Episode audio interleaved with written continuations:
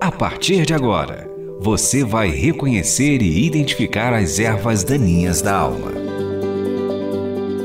Está no ar. Pecados e Pecadinhos. Com Russell Shedd. Agora voltamos para o nosso estudo. Todos nós somos propensos a cair na tentação. Dos discípulos, Judas e Pedro foram os que caíram mais vergonhosamente nas horas da prisão e condenação de Jesus. Ele lhes avisou do perigo de caírem, mas nada adiantou. O orgulho levanta uma barreira para proteger nossa estima. Pedro ficou tão seguro em sua autoestima que, quando Jesus lhe advertiu, prestou pouca atenção. Ele achou que a advertência de Jesus era desnecessária. Achava que a oração poderia ser dispensada para vencer qualquer tentação. O maior problema foi sua incredulidade na palavra de Jesus. Caiu muito feio. Os filhos de Deus que enfrentam tentações para cometer os pecados que mais frequentemente os derrubam são aqueles que não acreditam ser de fato pecados contra a fé e contra o compromisso com a palavra. Sabemos que quem persuadiu Judas a trair o Senhor Jesus foi Satanás. João 13, 27. Mas o amor ao dinheiro foi outro elemento preponderante. Ele caiu de tal forma que nunca se recuperou. Não tinha fé para confiar na perfeita satisfação que Cristo oferece e nem no perdão que Deus dá gratuitamente a todos que se arrependem e se abrigam nele. Quando Paulo soube que os tessalonicenses passavam por duras provas, escreveu: por essa razão, não suportando mais, enviei Timóteo para saber a respeito da fé que vocês têm, a fim de que o tentador não o seduzisse, tentando tornar inútil o nosso esforço. 1 Tessalonicenses 3:5. Paulo entendeu que sedução pela tentação tem sua raiz na incredulidade. Esta é a tese que desejo desenvolver neste estudo. O primeiro pecado que eu quero tratar é o pecado culpa falsa não eliminada. Em primeiro lugar, queria levantar a questão da culpa que pesa na consciência do pecador, especialmente aquele que comete um crime hediondo continuar carregando um peso de culpa após ter confessado o seu pecado e se arrependido genuinamente abre uma porta para o diabo levantar uma pedra de tropeço diante dos filhos de Deus. O inimigo de nossas almas tem prazer em acusar os irmãos de pecados confessados ou atos tolos que foram reconhecidos e confessados. Apocalipse 12, versículo 10. Se descrermos na maravilhosa promessa de 1 João 1,9, que nossos pecados confessados foram eliminados e completamente perdoados, é natural sentir que a culpa pelas transgressões continua valendo.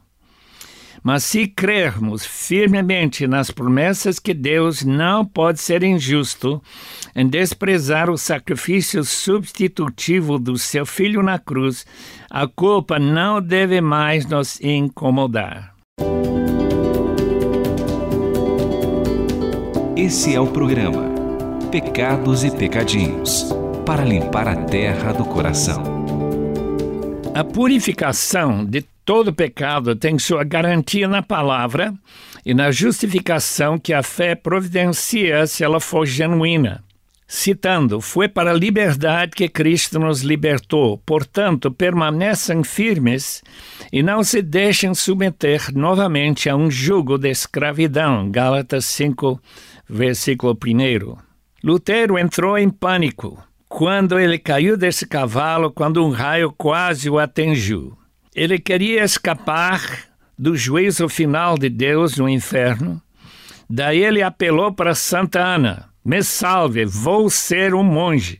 Daí ele cumpriu sua promessa, foi para o mosteiro Ele gastava mais ou menos uma hora citando os seus erros, principalmente de pensamento, porque ele ainda não tinha encontrado a verdade que Paulo declara com tanta importância para Lutero.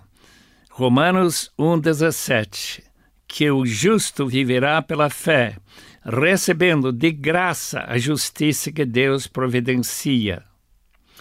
Uma razão pela qual alguns crentes continuam sentindo a culpa de pecados confessados pode ser a dúvida sobre a sinceridade do arrependimento desse pecado. O verdadeiro arrependimento é um dom de Deus. Pedro declara diante das autoridades de Israel que Deus exaltou Jesus Cristo à sua direita como príncipe e salvador para dar a Israel arrependimento e perdão de pecados. Atos 5, 29 a 31. Pedro explicou para os seus colegas por que ele entrou para pregar numa casa de um gentio como Cornélio. Convencidos da mão de Deus diretamente agindo nesse caso, os apóstolos louvaram a Deus, dizendo: então Deus concedeu arrependimento para a vida, até mesmo para os gentios. Atos 11, 18.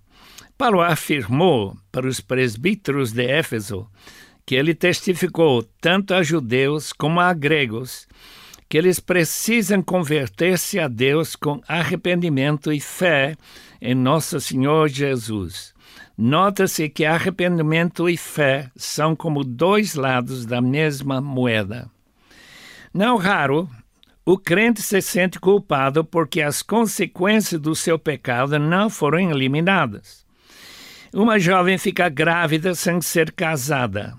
A culpa vem acompanhada pela vergonha e transtorno que a gestação e nascimento de uma criança fora dos laços do casamento que Deus ordenou atinge o coração dela.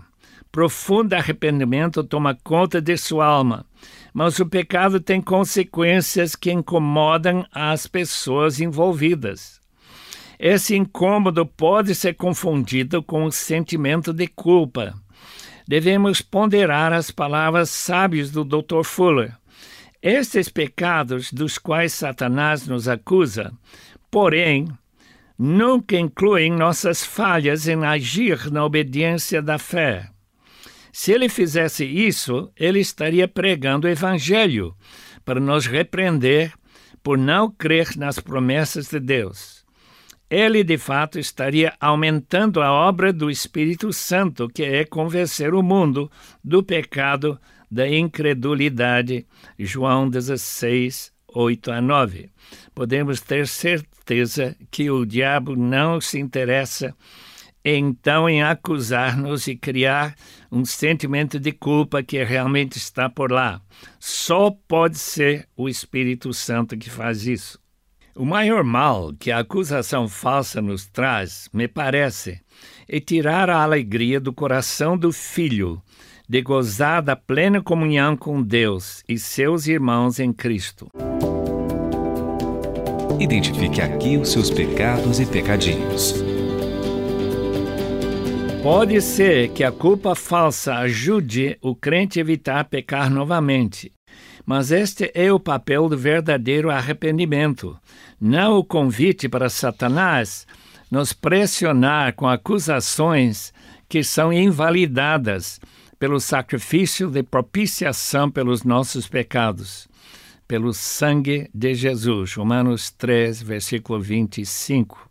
Parece que Davi entendeu a necessidade de recuperar a alegria da sua salvação, depois de afundar tão desastrosamente no pecado de adultério e homicídio. Não somente pede que Deus cria em mim um coração puro, Ó oh Deus, Salmo 51, 10, mas também rogou, devolve-me a alegria da tua salvação. Versículo 12. Você está ouvindo Russell Shedd falando sobre os pecados e pecadinhos.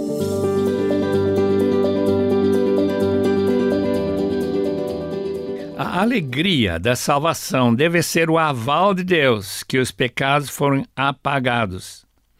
Mesmo quando alguém tem de passar por tantos sofrimentos como Davi, considere as múltiplas angústias que atribularam o coração de Davi.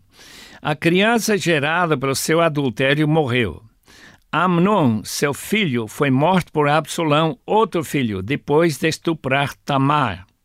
Absalão levantou uma conspiração contra seu pai que resultou na morte dele.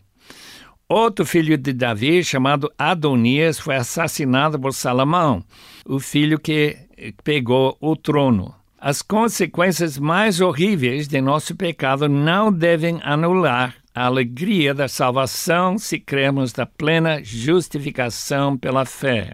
Por favor, abra sua Bíblia em Romanos capítulo 5, versículo 1. Romanos 5, versículo 1. Tendo sido, pois, justificados pela fé, temos paz com Deus por nosso Senhor Jesus Cristo, por meio de quem obtivemos acesso pela fé a esta graça na qual agora estamos firmes e nos gloriamos agora na esperança da glória de Deus. Esse gloriar-nos tem a ver com nossa alegria no Senhor uma vez que pela fé nós temos a certeza da nossa justificação, que declara que nossos pecados são totalmente absolvidos.